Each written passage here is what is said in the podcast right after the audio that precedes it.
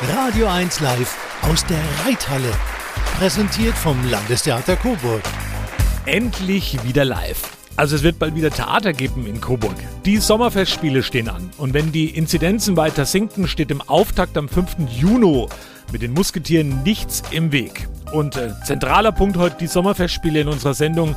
Wir starten rein in die Sendung mit einem Song aus den Musketieren. All for Love mit Brian Adams, Rod Stewart und Sting. Viel Spaß mit unserer Sendung Radio 1 live aus der Reithalle. Wünscht euch Thomas Apfel. Bernhard Loges, der Intendant bei mir. Früher gab es in der Schule ab und zu Zettelchen, ja, nein, vielleicht. Wann finden die Sommerfestspiele im Hofgarten statt? Ja, nein, vielleicht. Und wann geht's los? Losgehen soll es am 5. Juni, vorbehaltlich der behördlichen Genehmigung. Wir hoffen jetzt natürlich alle, dass die Inzidenzwerte weiter fallen hier in Coburg und wir dann mit den drei Musketieren eröffnen können. Also ja. Und wir haben ja gerade auch All for Love gehört als Einstieg sozusagen in die Sommerfestspiele. Ihr plant also, das ist ja euer großes Highlight in diesem Jahr. Man muss es ja immer wieder sagen. Ansonsten gab es ja auch nichts außer viel Proben und der Ausschluss der Öffentlichkeit. Aber die Sommerfestspiele, und dafür seid ihr ja auch alle, ähm, habt ihr auch zu tun mit Schauspiel, mit Gesang. Dafür lebt ihr. Ihr wollt ja den Leuten auch was präsentieren. Also es ist für euch euer Ereignis des Jahres 2021. Absolut. Wir wollen endlich wieder für die Leute hier präsent sein und zeigen, was wir können. Und das betrifft alle Ensembles des Landestheaters, unser Orchester mit dabei, unser Ballett, Schauspiel, die Opernsänger sind alle dabei. Und wir wollen einfach zeigen, dass wir Teil dieser Stadt sind und für diese Stadt Theater machen. Und natürlich, gerade der äh, einsteigende Titel ist der, der Titelsong eines, ich glaube, 80er Jahre Musketierfilms gewesen mit Kiefer Sutherland, One for All and All for Love. Und ist natürlich ein guter Einstieg, so auch in eine, hoffentlich ein Teil einer Freilichtsaison, die einen Rahmen um diese Spielzeit machen kann. Bernhard, jetzt mal ehrlich, wie viel graue Haare hat jetzt diese ganze Corona-Problematik und dieses Hin und Her und auch jetzt der 5. Juni ist ja auch noch nicht ganz sicher, ob der gehalten werden kann. Wie viel graue Haare zusätzlich kam es bei dir? Ich hatte ja schon vorher sehr viele graue Haare, insofern habe ich das Zählen vermeiden können. Aber ähm, ich denke, es sind ein paar dazugekommen, ja. Wie, und das würde mich auch mal interessieren, wie motiviert man eigentlich sein ganzes Team, dass man eben da trotzdem bei der Stange bleibt, auch wenn es immer wieder Genickschläge in Form von Rückschlägen und von zu hohen Inzidenzen gibt? Irgendwann merkt man, dass man in einer Pandemie eigentlich nie gewinnen kann in dem Sinne. Ja, in diesem Fall äh, kämpfen wir gegen den Dreisatz an, kämpfen gegen Zahlen an, äh, dann sowieso die ganze Welt kämpft gegen eine Pandemie an.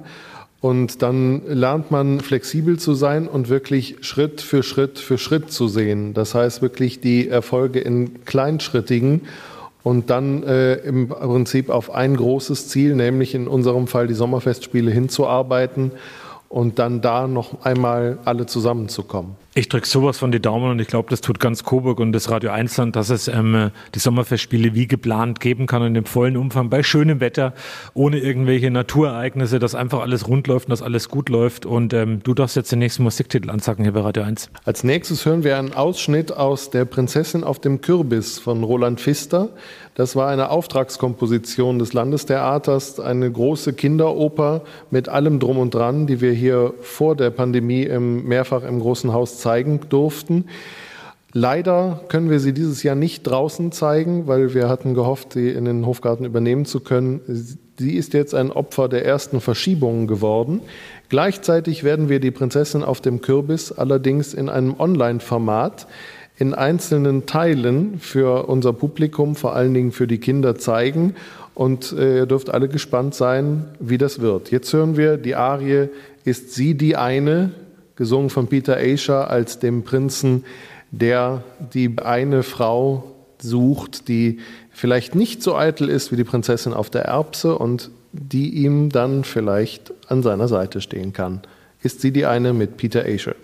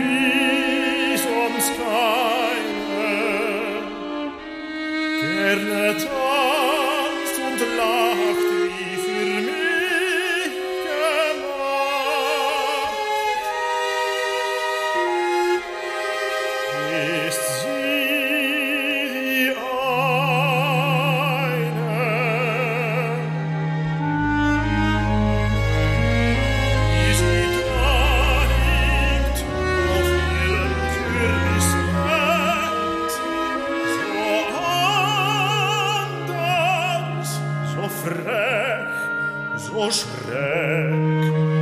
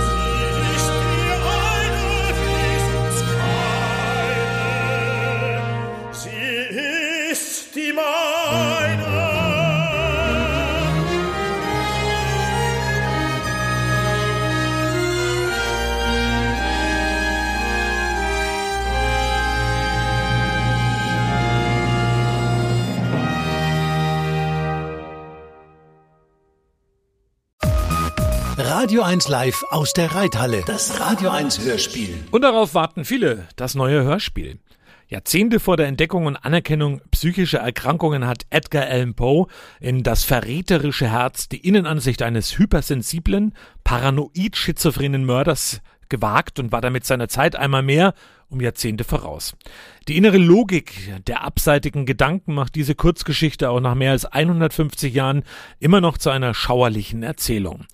Kerstin Henel leiht in dieser Aufnahme dem namenlosen Mörder ihre Stimme. Es ist wahr.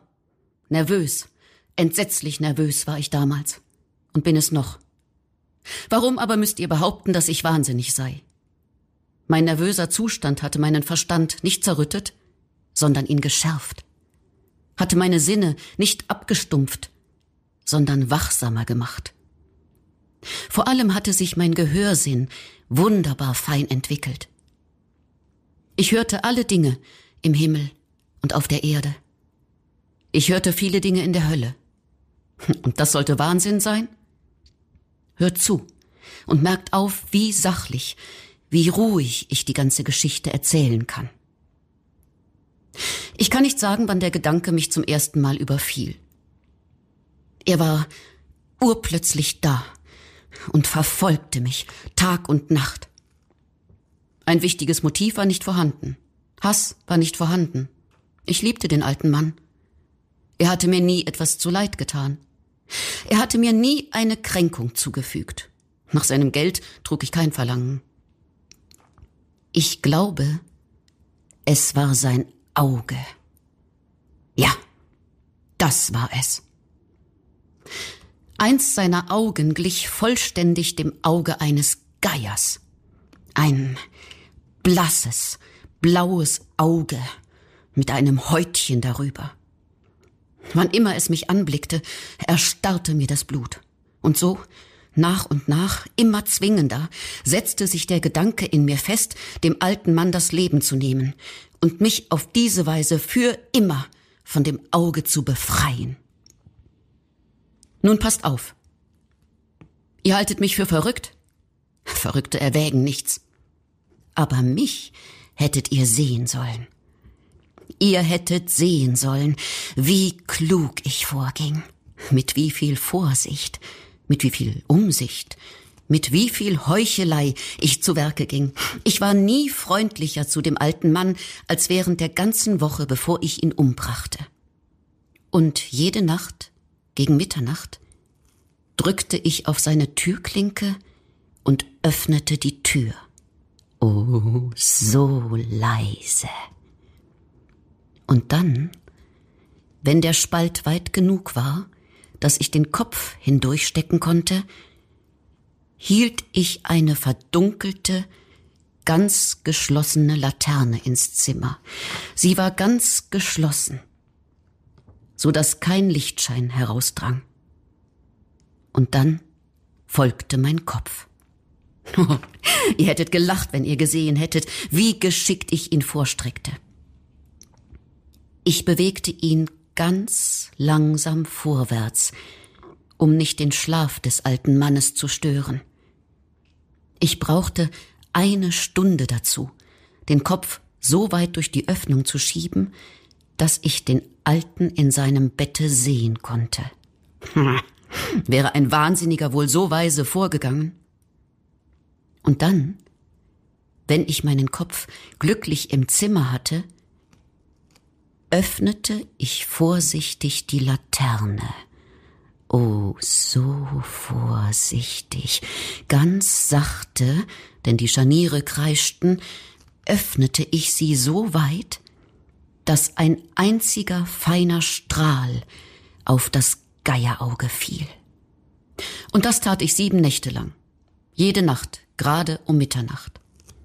Aber ich fand das Auge immer geschlossen, und so war es unmöglich, das Werk zu vollenden, denn es war nicht der alte Mann, der mich ärgerte, sondern sein, sein Scheelauge.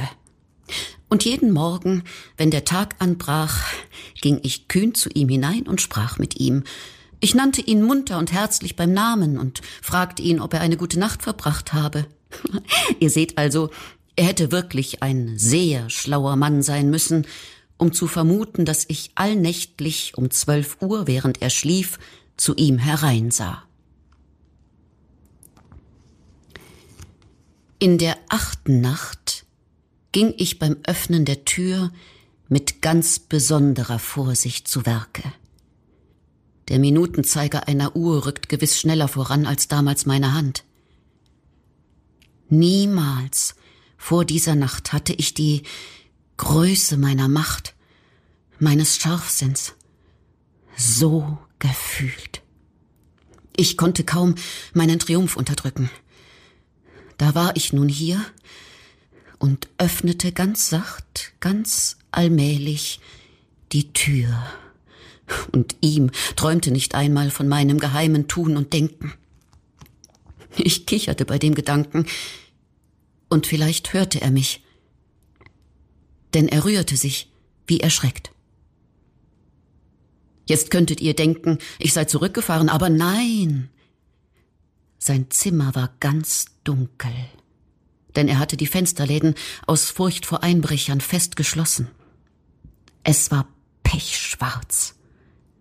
Und ich wusste also, dass er das Öffnen der Tür nicht sehen konnte. Und ich fuhr fort, sie langsam langsam aufzumachen. Ich war mit dem Kopf im Zimmer und machte mich daran, die Laterne zu öffnen. Da glitt mein Daumen an dem Blechverschluss ab, und der alte Mann schrak im Bett empor und schrie, wer ist da? Ich verhielt mich ganz still und sagte nichts. Eine volle Stunde lang rührte ich kein Glied. Und in dieser ganzen Zeit hörte ich nicht, dass er sich wieder niederlegte. Er saß noch aufrecht im Bett und horchte. Gerade so wie ich Nacht um Nacht auf das Ticken der toten Uhren an den Stubenwänden gehorcht habe. Da hörte ich ein leises Ächzen.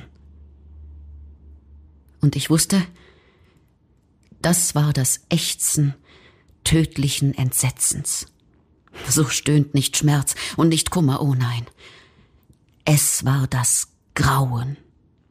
Das war der dumpfe, erstickte Laut, der aus den Tiefen der Seele kommt, wenn das Grauen sie gepackt hält. Ich kannte diesen Laut gut. In mancher Nacht, wenn, wenn alle Welt schlief, in mancher Mitternacht war er aus meiner eigenen Brust heraufgequollen und hatte mit seinem schrecklichen Klang das Entsetzen, das mich von Sinnen brachte, noch vermehrt. Ich sage, ich kannte diesen ächzenden Laut gut.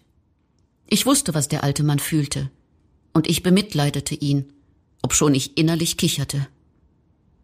Ich wusste, dass er wachgelegen, schon seit dem ersten schwachen Geräusch, das ihn aufgeschreckt hatte. Seitdem war seine Angst von Minute zu Minute gewachsen. Er hatte versucht, sie als grundlos anzusehen, aber es gelang ihm nicht. Er hatte sich gesagt, es ist weiter nichts als der Wind im Schornstein oder es ist nur eine Maus, die durchs Zimmer läuft oder es ist nur eine Grille, die ein einziges Mal gezirpt hat. Ja, er hatte versucht, sich mit diesen Vermutungen zu beruhigen. Aber es war alles vergebens gewesen. Alles vergebens. Weil der nahende Tod schon vor ihn hingetreten war und sein Opfer mit schwarzem Schatten umhüllte. Und die dunkle Gewalt des unsichtbaren Schattens war es, die ihn obschon er weder sah noch hörte, fühlen ließ, dass mein Kopf im Zimmer war. Nachdem ich lange Zeit sehr geduldig gewartet hatte, ohne doch zu hören, dass er sich wieder niederlegte, beschloss ich endlich, einen kleinen, einen winzig kleinen Spalt der Laterne zu öffnen. Ich begann also, ihr könnt euch gar nicht vorstellen, wie bedachtsam, wie leise, die Laterne zu öffnen, bis schließlich ein einziger matter, spinnfadenfeiner Strahl herausdrang und auf das Geierauge fiel. Es war offen, weit offen, und ich wurde rasend, als ich darauf hinstarrte. Ich sah es mit vollkommener Deutlichkeit.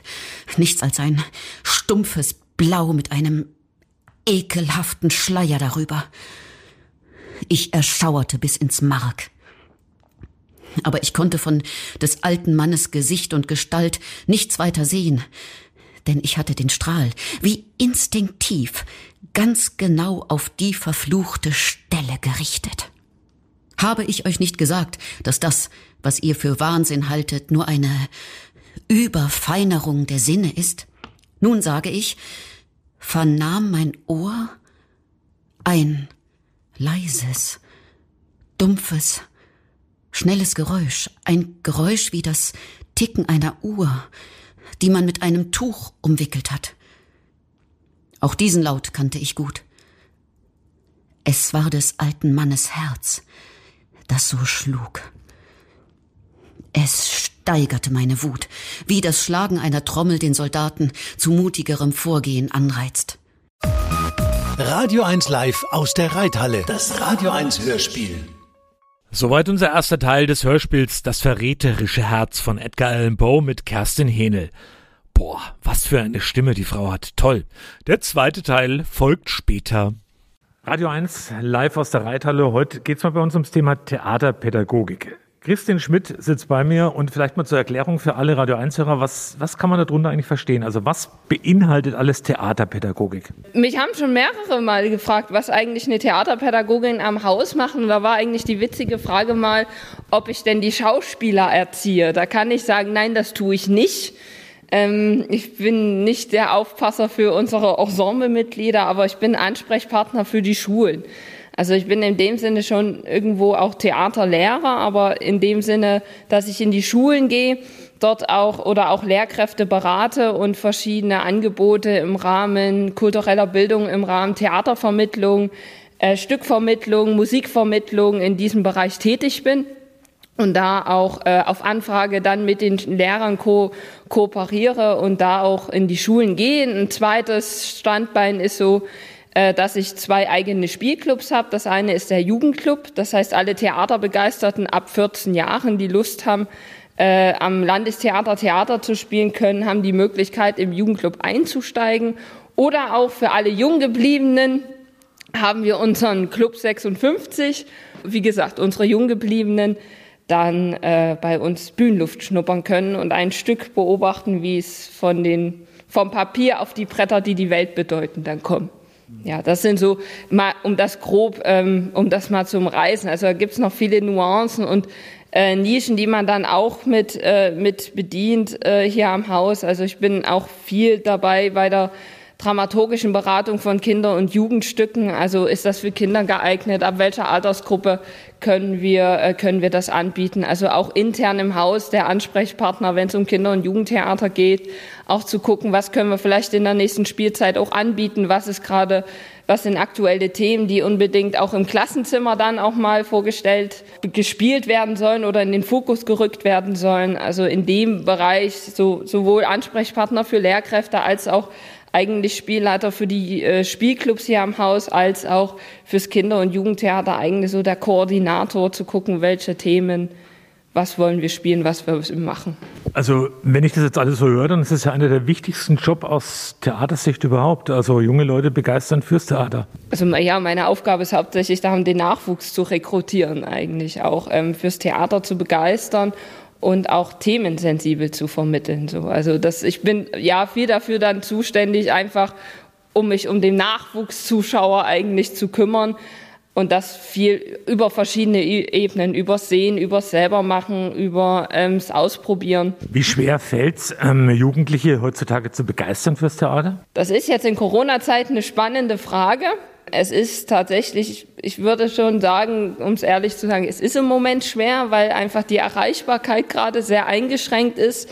Theater funktioniert hauptsächlich über das Live-Erlebnis, über die Live-Begegnung. Und das ist gerade natürlich sehr stark eingeschränkt aus bekannten Gründen und ist natürlich auch verständlich, dass das gerade nicht so nah äh, funktioniert wie sonst. Eine Internetmüdigkeit nimmt man gerade sehr stark wahr. Das habe ich auch mit verschiedenen Kollegen aus anderen Theatern gerade auch besprochen. Das heißt, über digitale Medien wird es gerade immer schwieriger, an die Jugendlichen ranzukommen oder auch an Grundschüler. Es stellt halt zurzeit tatsächlich eine große Herausforderung her, was vorher leichter einfach war. Da ging es viel über Personenbindung, Personenkontakt, da waren auch ähm, über die Lehrkräfte, da war es wesentlich einfacher, einfach an die Kinder ranzukommen und auch so einen nachhaltigen Effekt zu erzielen, dass sie immer wieder kommen wollen. Gibt es einen Unterschied bei Kindern auch, was das ähm, Bildungsniveau angeht? Also ist es schwieriger, ähm, Kinder, die aus, sage ich mal, schwierigeren Verhältnis kommen, ähm, die mehr fürs Theater zu begeistern, fällt es schwerer? Ich würde es gar nicht an den Kindern festmachen. Es hängt tatsächlich von der Lehrkraft ab. Also ich habe äh, mit Mittelschulen, die sind, wenn die, wenn die Lehrkraft wahnsinnig engagiert ist, dann sind die auch dazu zu begeistern. Also ich hatte schon Premierenklassen gehabt, äh, die haben vorher gar nichts mit Theater am Hut gehabt. Die waren auch eher anfangs eher ein bisschen träge und semi-begeistert und äh, dann durch diesen, also die Premierenklassen sind bei uns die Klassen, die regelmäßig in die Proben kommen und dann auch die Premieren besuchen, äh, die Premiere besuchen und ähm, auch mit den Schauspielern und Künstlern in Kontakt kommen und auch im Nachgespräch sich viel austauschen. Und das haben wir einmal mit Gesetz der Schwerkraft gemacht. Das war eine Schule, da war es anfangs erstmal schwierig. Die waren noch skeptisch, was da auf sie zukommt. Und das Endeffekt war, dass sie bei Jugend ohne Gott wieder dabei waren und dann auch viel, viele dann auch freiwillig ähm, dann ins Theater gegangen sind, dass sie Wiederholungstäter wurden sozusagen. Also das hängt am Ende natürlich auch vom sozialen Milieu, weil da natürlich auch eine Finanzkraft dahinter auch immer stehen muss, das irgendwo die Eintrittskarten zu bezahlen. Aber ich finde, der Faktor, wie begeistert Lehrkräfte oder wie organisiert die Lehrkräfte dabei sind, weil sie ja immer der unmittelbare Ansprechpartner sind, ist tatsächlich noch viel, viel stärker tatsächlich, ja. Und wie sehr wünscht man sich jetzt als Theaterpädagogin das Ende von Corona herbei? Also das kann man kurz und bündig beantworten, sehr, sehr stark tatsächlich, weil es einfach wieder diese Begegnung braucht. Das ist gerade eine Lücke, die so aufreißt, die natürlich bei allen, auch beim Jugendclub merke ich es gerade, die so ein, das so ein Bedürfnis ist. Und eigentlich könnte, hätte es schon gestern aufhören können am besten. Und bei uns gibt es jetzt Musik aus der Reihe Singbar. Wir hören von Simon van Rendsburg und Kostas Barfas Drive.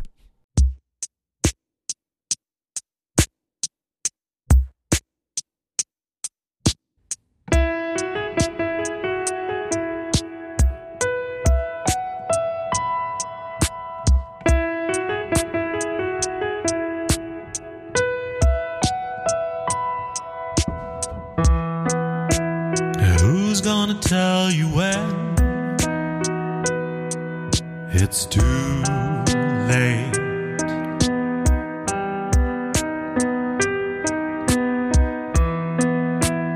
Who's gonna tell you things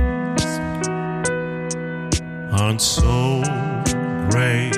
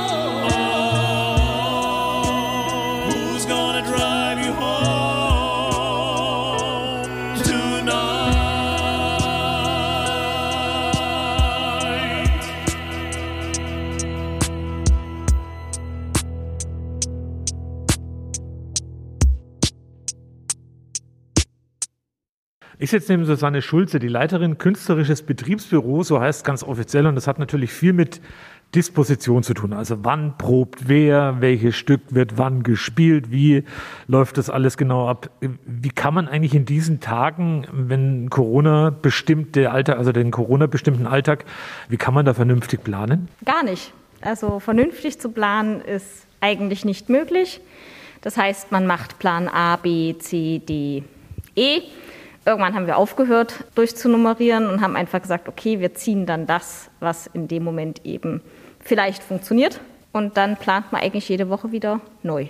Auf was muss man da eigentlich alles achten beim Planen? Also ähm, was fließt da alles mit ein? Man plant, wer ist wann da. Aktuell unter Corona plant man ganz viel. Wie viele Quadratmeter habe ich und wie viele Menschen darf ich somit äh, in einen Raum stecken? Also was kann überhaupt parallel geprobt werden? Oder wo erschöpfen wir uns einfach räumlich in dem Sinne, ohne dass ich noch da geguckt habe, ob der Gast jetzt kann oder oder nicht, sondern einfach tatsächlich gerade durch ganz, ganz viele Außenbedingungen sind wir extrem eingeschränkt. Ist es denn auch so, dass es ähm, bestimmte Ensemblemitglieder, ich denke da jetzt mal ans Orchester zum Beispiel, auch da gibt es bestimmt einiges zu beachten? Total. Also zurzeit haben wir ja unterschiedlichste Abstände zu unseren Quadratmetern dazu. Das heißt, Streicher und Schlagzeuger brauchen 1,50 Meter Radius, also um sich herum bis zum nächsten. Ähm, die Bläser dann schon zwei Meter und die Querflöte nach neuesten Richtlinien auch gleich drei Meter in Blasrichtung. Somit muss man dann gucken, wie viele Menschen kriege ich überhaupt in den Raum gesetzt mit diesen Abständen. Das heißt, jeder hat zurzeit sein eigenes Pult und somit sind die Besetzungen extrem eingegrenzt und das sagt dann wieder, was kann ich spielen und was kann ich nicht spielen. Also welches Programm ist lohnenswert zu hören oder sagt man dann, okay, wenn das so klein besetzt ist, dann will ich eben keinen Strauß und keinen Wagner, weil das überhaupt nicht trägt. Also ein gewisses Maß an Organisationstalent ist dann durchaus gefragt bei diesem Job. Ja, ich würde sagen, es ist Grundvoraussetzung.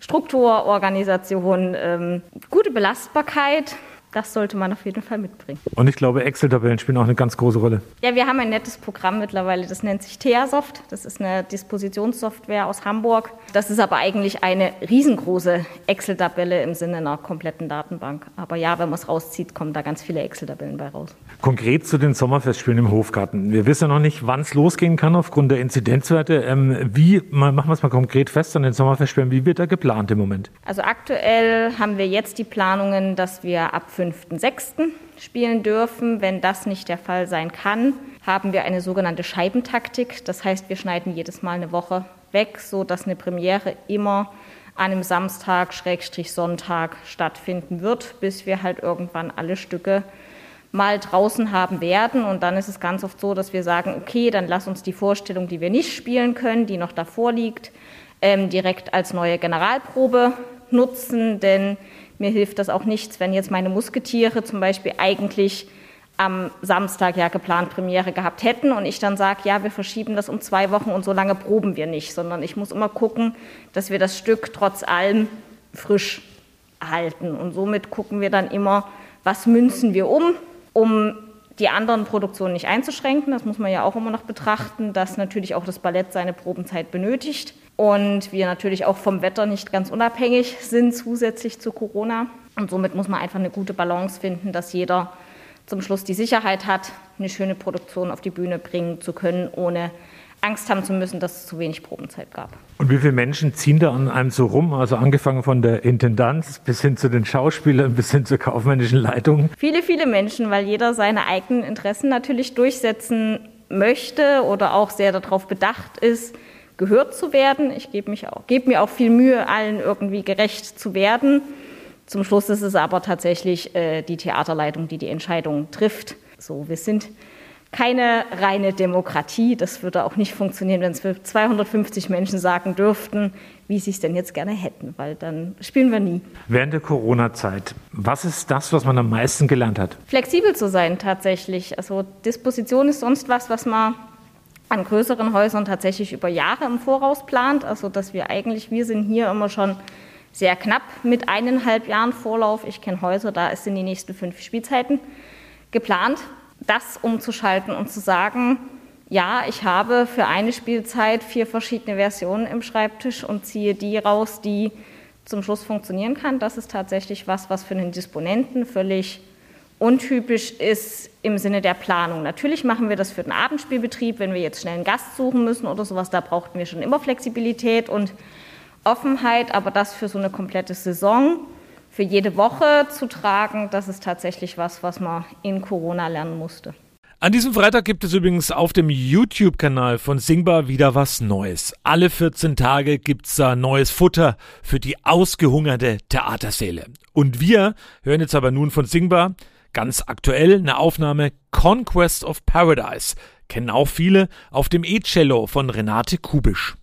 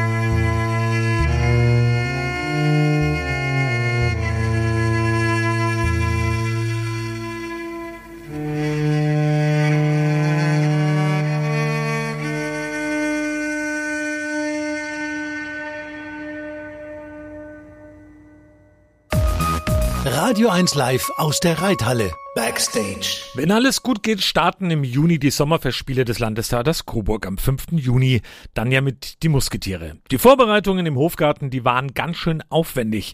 Jetzt ist aber alles bereit. Anja Hampel hat zwischen Bühne und Zuschauertribüne mit dem technischen Leiter des Theaters, Daniel Kaiser, gesprochen. Daniel Kaiser, der Hofgarten ist wunderschön, das wissen wir alle, aber um ihn bespielbar zu machen fürs Landestheater ist doch einiges an Aufwand nötig. Wie groß ist der Aufwand? Ja, da ist tatsächlich ein bisschen was äh, notwendig. Wir konnten ja vor zwei Jahren schon mal ganz gut Erfahrungen hier oben sammeln. Damals noch mit dem Schauspiel und auch mit dem Ballett. und haben dieses Jahr versucht, das aber auch alles nochmal ein bisschen zu toppen, ein bisschen größer zu machen auch. Und ja, Grundvoraussetzung ist natürlich immer, dass man hier oben als allererstes mal Strom und Wasser auch hat. Das mussten wir uns oben von der Hauptstraße erst ein bisschen runterlegen zum Herzog Alfred Brunnen. Das war gar nicht so einfach. Und ähm, im zweiten Schritt sind natürlich erstmal die ganzen Flächen, die hier im Hofgarten gebraucht werden, erstmal auch herzurichten. Da auch mal vielen Dank ans Grünflächenamt, die uns da wirklich äh, total super unterstützen, wie auch schon vor zwei Jahren.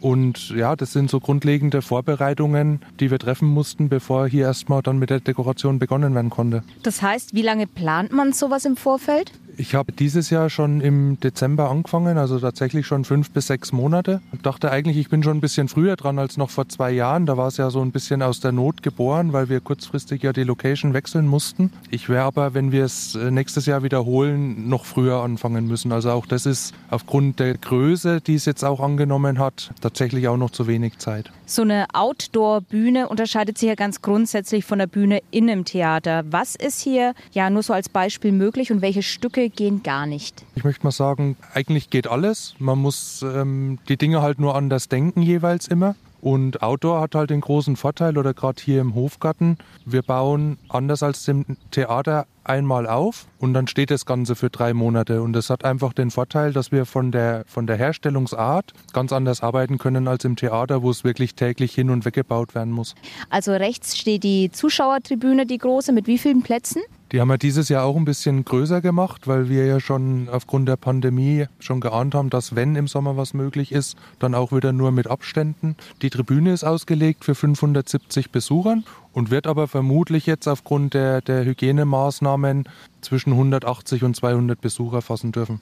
Direkt vor der Bühne läuft der Fußweg entlang. Der ist auch geöffnet, wenn nicht gerade gespielt wird. Und auf der anderen Seite gegenüber am Brunnen ist dann die Bühne mit den Kulissen. Also links sehen wir Gebäude mit einer Treppe. Also man kann das zweistöckig bespielen. Auf der anderen Seite es sieht aus wie ein kleiner Stall oder eine Scheune. Das heißt, das ist die Bühne für die drei Musketiere? Das ist die allgemeine Bühne für alles, was hier oben stattfinden wird. Also wir werden ja dieses Jahr auch nicht nur mit dem, mit dem Schauspiel hier oben an den Start gehen, sondern tatsächlich auch mit musikalischen Programmen. Das Orchester ist geplant, oben aufzutreten, auch der Chor wird hier vertreten sein. Und das ist einfach der, der Grundaufbau für alle Stücken, die da jetzt geplant sind. Und wenn gespielt wird, dann wird hier natürlich zugemacht. Das ist ein blickdichter Zaun außenrum und man ist hier ganz unter Sicht. Dahinter, das sieht man jetzt nicht, weil auch alles wunderbar grün ist, steht eine ganze Reihe Container. Natürlich auch ähm, öffentliche Toiletten, die gibt es ja an dieser Stelle normalerweise nicht im Hofgarten. Und auch Container, nehme ich an, für das ganze Technische. Genau, da ist einiges im Hintergrund. Zum einen auch schon mal hier an der, an der Spielfläche selber, sieht man nicht, haben wir unsere Arbeit gut gemacht, dass hinter den Aufbauten rechts und links jeweils auch tatsächlich nochmal groß überdachte Bereiche sind für die Darsteller, die da im Trocknen auf ihren Auftritt warten können, gegebenenfalls auch mal ähm, einen schnellen Garderobenwechsel durchführen können und sich da auch ein bisschen aufhalten können. Im weiteren Verlauf haben wir dann wie vor zwei Jahren auch schon oben wieder unsere Toilettenanlage. Das ist alles relativ gleich. Was dieses Jahr aber auch neu ist, sind wirklich wirklich die drei Container hinter dem Szenenaufbau. Die dienen äh, wirklich dazu als Mitarbeiterbereich, wo sich die Darsteller dann auch mal ein bisschen freier bewegen können. Da ist dann auch die Garderobe untergebracht, wo sie sich dann umziehen können. Oder auch das Orchester, wenn dann oben ist, können die da oben ihre Instrumente ablegen, können sich da aufhalten. Also ist alles nochmal ein, ein Stückchen größer. Zuletzt sind die Sommerfestspiele ja wunderbar angekommen hier draußen im Hofgarten. Aber ganz ehrlich, wie viel Wetter, also wie viel Regen und Wind hält das Ganze hier aus? Ja, wir haben ja die letzten zwei Wochen jetzt ja quasi schon den Härtetest hinter uns. Also wenn wir so ein Bühnenbild erstellen, ist es natürlich schwierig. Also wie viele Faktoren will man tatsächlich dann im Bau jetzt mit einbeziehen, weil alles, was es wetterfester macht, macht es halt auch komplizierter. Aber auch hier haben wir wieder vor zwei Jahren eigentlich ganz gute Erfahrungen sammeln können. Da war das Wetter ganz ähnlich. Also wir haben vor zwei Jahren auch im Regen aufgebaut. Das ist uns dieses Jahr größtenteils erspart geblieben. Also wir hatten immer mal wieder kleinere Regenphasen, die uns jetzt jetzt aber im Aufbau nicht wesentlich behindert haben. Und in der Hoffnung auch, dass es wieder so wird, dass wir im Juni dann wirklich schönes Wetter bekommen. Also ich habe lieber jetzt den Regen und dann, wenn es in die Vorstellungen geht, schönes Wetter. Was reizt einen als technischer Leiter besonders? Ja, es ist halt einfach eine ganz andere Herangehensweise als jetzt im Theater. Also man muss Dinge wirklich grundlegend anders betrachten und auch die Herangehensweise ist, ist grundunterschiedlich. Und dann kommt halt dazu, dass es tatsächlich ein bisschen mehr Spaß macht als im Theater, weil die Atmosphäre hier einfach wahnsinnig toll ist. Man merkt es auch in der Belegschaft, also alle, die hier mitgearbeitet haben, seien es die Werkstätten, die Bühnentechniker, die Beleuchtung, die freuen sich wahnsinnig auf dieses, auf dieses Event und das merkt man auch in der, in der Arbeitsleistung, im Endergebnis. Das ist einfach toll. Wir freuen uns genauso. Anfang Juni soll es losgehen. Wie und wann genau, das hängt dann immer noch maßgeblich von den Corona-Bestimmungen ab, also wie die Situation ist und was natürlich zu dieser Zeit erlaubt ist.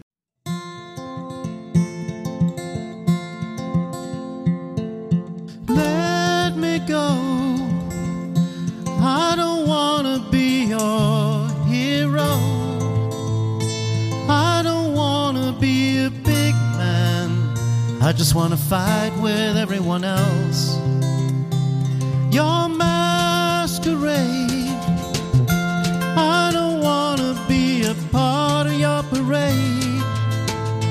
Everyone deserves a chance to walk with everyone else while holding down a job to keep my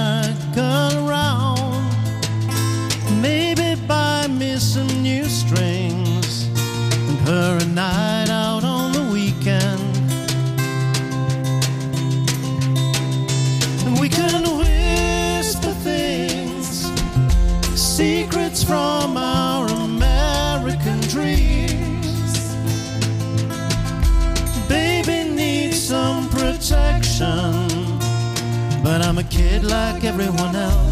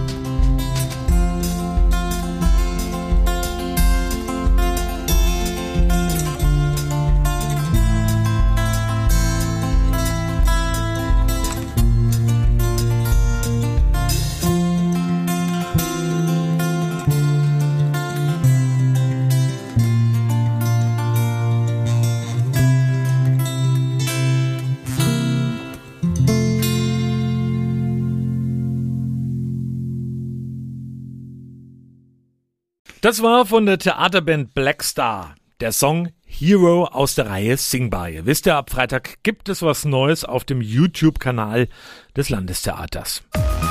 Radio 1 Live aus der Reithalle. Das Radio 1 Hörspiel. Ich warte schon sehnsüchtig auf den zweiten Teil unseres Hörspiels, Das verräterische Herz von Edgar Allan Poe. Die Innenansicht eines hypersensiblen, paranoid-schizophrenen Mörders. Allein das klingt ja schon mega spannend.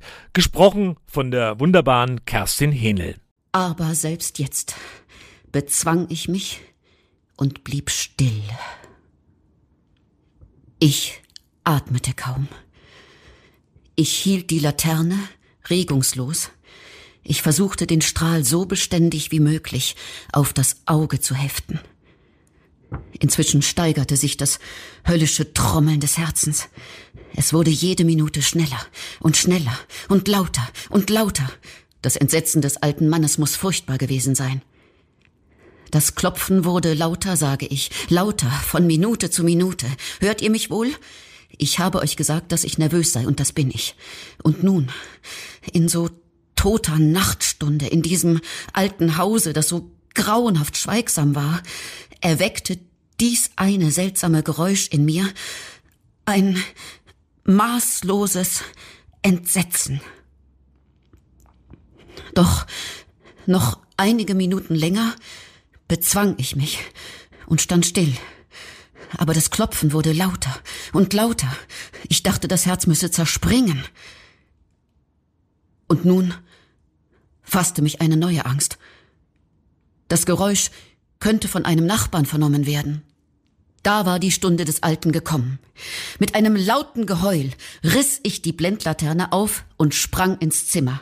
Er schrie auf, nur ein einziges Mal. Im Augenblick zerrte ich ihn auf den Boden hinunter und zog das schwere Federbett über ihn. Dann lächelte ich, froh, die Tat so weit vollbracht zu sehen. Aber noch viele Minuten hörte ich den erstickten Laut des klopfenden Herzens. Das kümmerte mich jedoch nicht. Das konnte nicht durch die Wände hindurch gehört werden.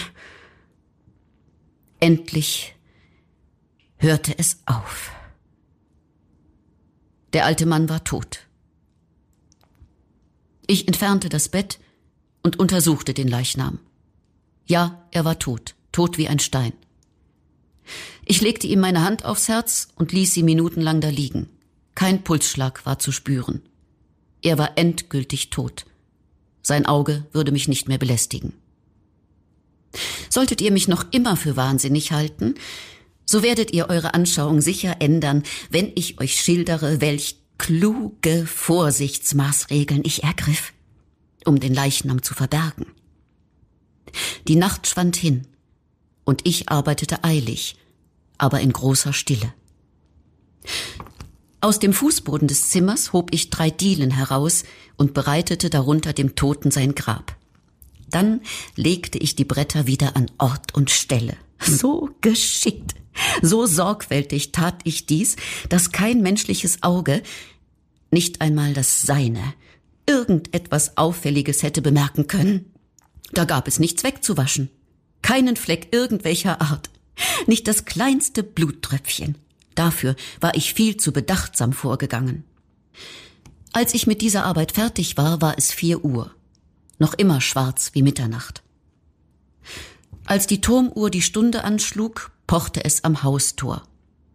Ich ging leichten Herzens hinunter, um zu öffnen, denn was hatte ich jetzt zu fürchten? Es traten drei Männer herein, die sich sehr liebenswürdig als Polizeibeamte vorstellten. Ein Nachbar hatte in der Nacht einen Schrei vernommen, man hatte Verdacht gefasst, hatte dem Polizeiamt Mitteilung gemacht, und sie, die drei Beamten, waren abgesandt worden, um nach der Ursache zu forschen. Ich lächelte. Denn was hatte ich zu fürchten? Ich hieß die Herren willkommen. Den Schrei, sagte ich, hätte ich selbst ausgestoßen, in einem Traum. Der alte Mann sei abwesend, sei aufs Land gereist, bemerkte ich. Ich führte die Besucher durchs ganze Haus. Ich bat sie, sich umzusehen, gut umzusehen. Ich führte sie schließlich in sein Zimmer. Ich zeigte ihnen seine Wertsachen, vollzählig und unberührt.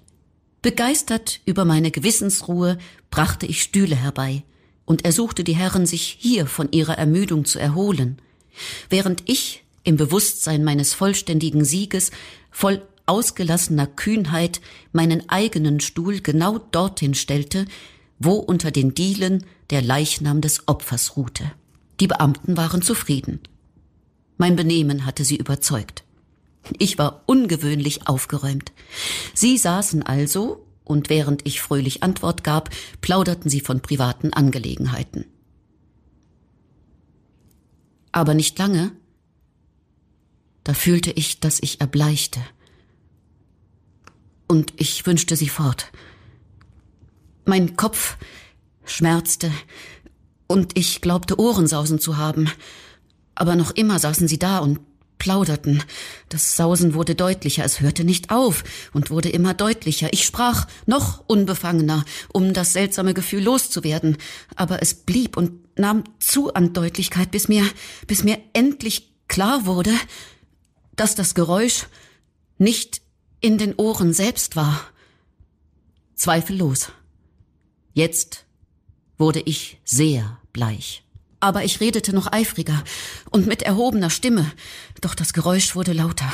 Was konnte ich tun? Es war ein, ein, ein leises, dumpfes, schnelles Geräusch, ein Geräusch wie das Ticken einer Uhr, die man mit einem Tuch umwickelt hat. Ich, ich rang nach Atem und dennoch, die Beamten hörten es noch immer nicht. Ich sprach schneller, heftiger, aber das Geräusch wuchs beständig. Ich stand auf und redete gereizt und zornig. Meine Stimme war schrill und ich gestikulierte wild, aber das Geräusch wuchs beständig. Warum gingen sie denn nicht? Ich lief mit wuchtigen Schritten auf und ab, als ob mich die Reden der Männer in Wut gebracht hätten, aber das Geräusch nahm fortwährend zu. Oh Gott, was konnte ich tun? Ich schäumte, ich raste, ich ich fluchte. Ich ergriff den Stuhl, auf dem ich gesessen, und kratzte damit auf den Dielen hin und her. Aber das Geräusch, das Geräusch erhob sich über alles und nahm fortgesetzt zu. Es wurde lauter, lauter, lauter und, und immer noch plauderten die Männer freundlich und lächelten. War es möglich, dass sie das nicht hörten? Allmächtiger Gott. Nein, nein. Sie hörten, sie, sie argwöhnten. Sie wussten, sie, sie trieben Spott mit meinem Entsetzen. Das war es, was ich dachte. Und das denke ich noch. Aber, aber alles andere war besser als diese, als diese Pein. Alles war erträglicher als dieser Hohn. Ich konnte dieses heuchlerische Lächeln nicht länger ertragen. Ich fühlte, dass ich es hinausschreien musste oder sterben und und jetzt wieder heuch, lauter, lauter, lauter, lauter Schurken, kreischte ich. Verstellt euch nicht länger. Ich bekenne die Tat. Reißt die Dielen auf. Hier, hier. Es ist das Schlagen dieses fürchterlichen Herzens. Das verräterische Herz von Edgar Allan Poe. Gelesen von Kerstin Hähnel. Ton und Technik Konstantin Eckert. Regie Fabian Appelzhäuser. Das Hörspiel könnt ihr dann auch nochmal ab morgen als Podcast oder auf unserer Seite radio1.com nachhören. Apropos hören. Nach dieser gruseligen Geschichte gibt es jetzt Musik von Singbar. Wir hören den Reinhard May Klassiker Über den Wolken in der Version von Lian Fagel, Nils Liebscher, Benjamin Hübner und Florian Graf.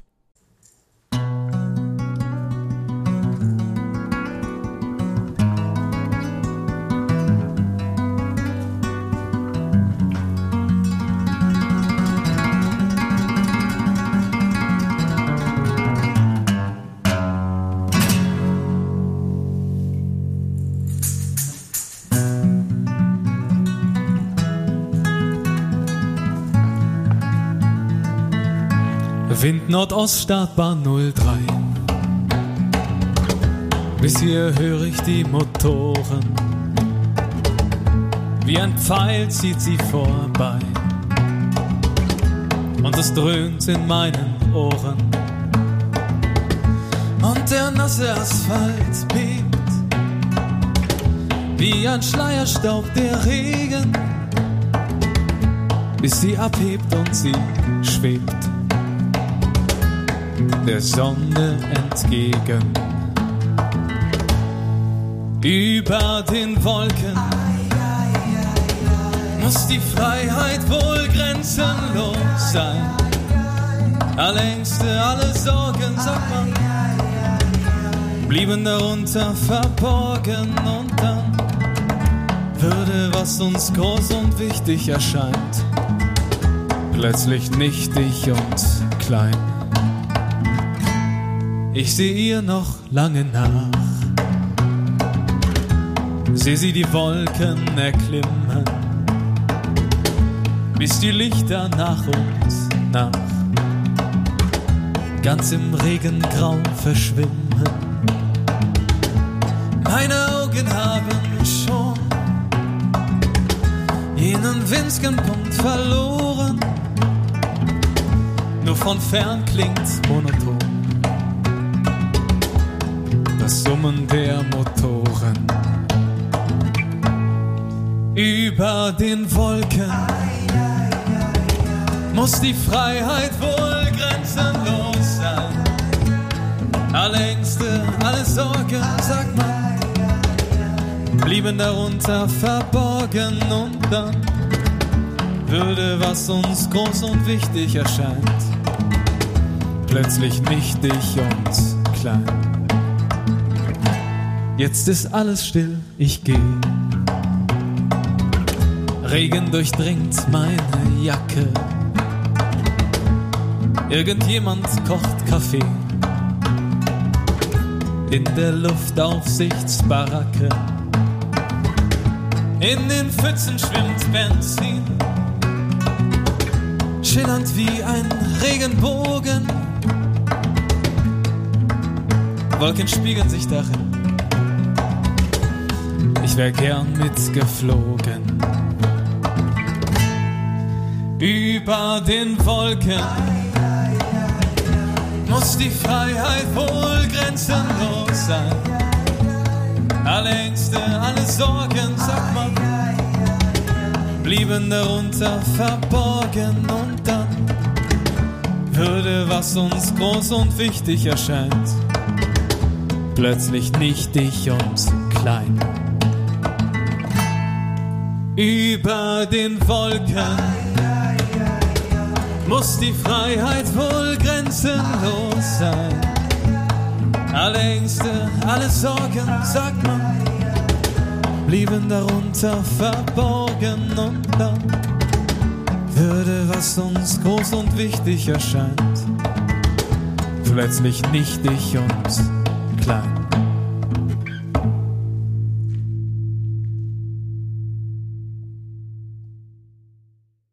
Bernhard Loges, wir alle drücken die Daumen und hoffen, dass die Sommerfestspiele des Coburger Landestheaters so stattfinden können, wie sie geplant sind. Auch wir, und wir heißt Radio 1 und das Coburger Landestheater, haben im Rahmen der Sommerfestspiele was Besonderes vor. Es ist ein Sonntag, es ist der 13. Juni.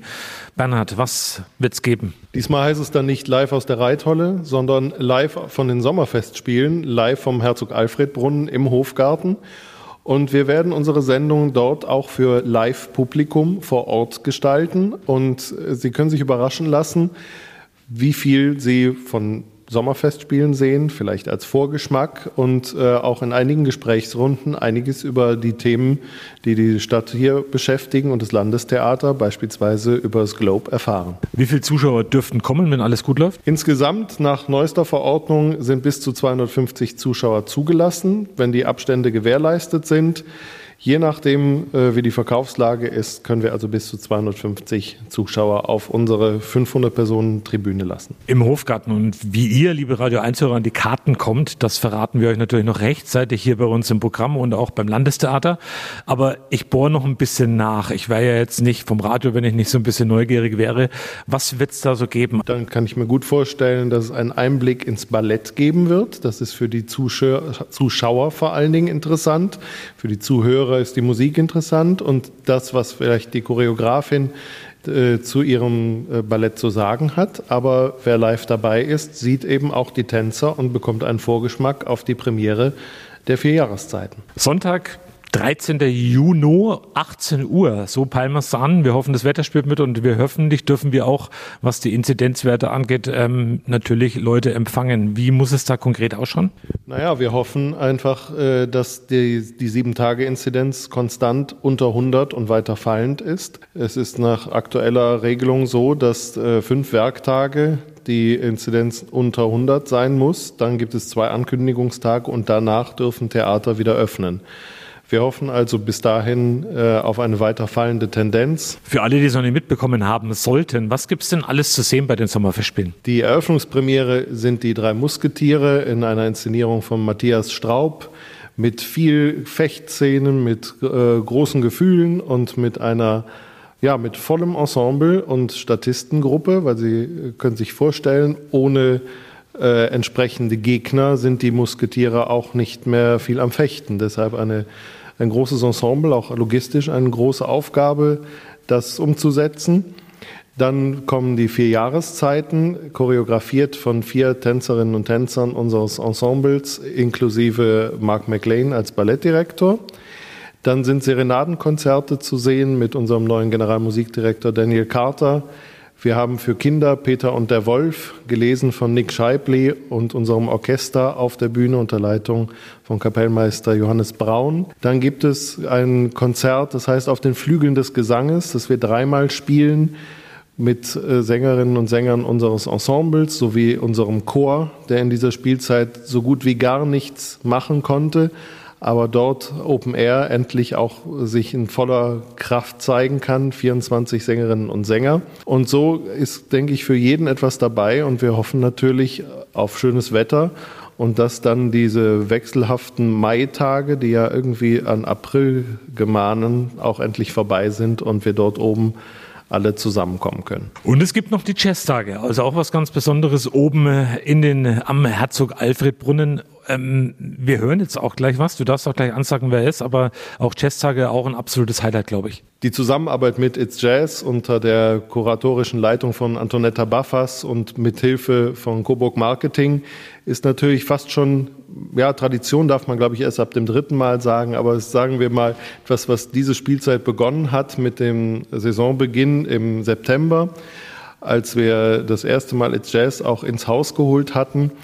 Und ich freue mich, dass Antonetta Baffers gelungen ist, mit Nils Wülker einen Trompeter allererster Garde hier hinzubekommen, einen der bekanntesten Jazzinterpreten seiner Zeit, der nicht nur mit seiner Band auftreten wird, sondern, und das ist für mich auch ein Höhepunkt dieser Zusammenarbeit, gemeinsam mit dem Philharmonischen Orchester unter Leitung von Daniel Carter, unserem neuen GMD, oben im Hofgarten spielen wird. Den kennt sogar ich und ich bin jetzt nicht so jazzaffin, aber ähm, es ist ein wirklich ähm, ein absoluter Name in der, in der Branche und in der Jazzszene. Was hören wir von ihm jetzt? Wir hören das Stück Blow Up.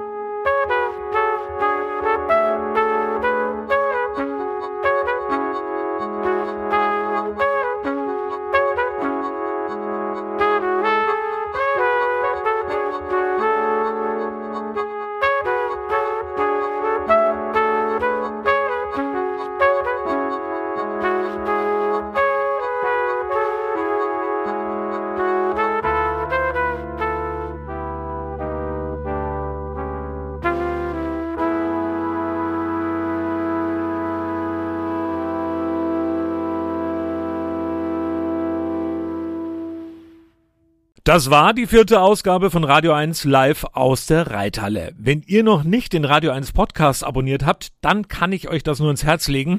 Ihr könnt ab morgen die ganze Sendung nochmal nachhören. Euch jetzt noch einen schönen Abend.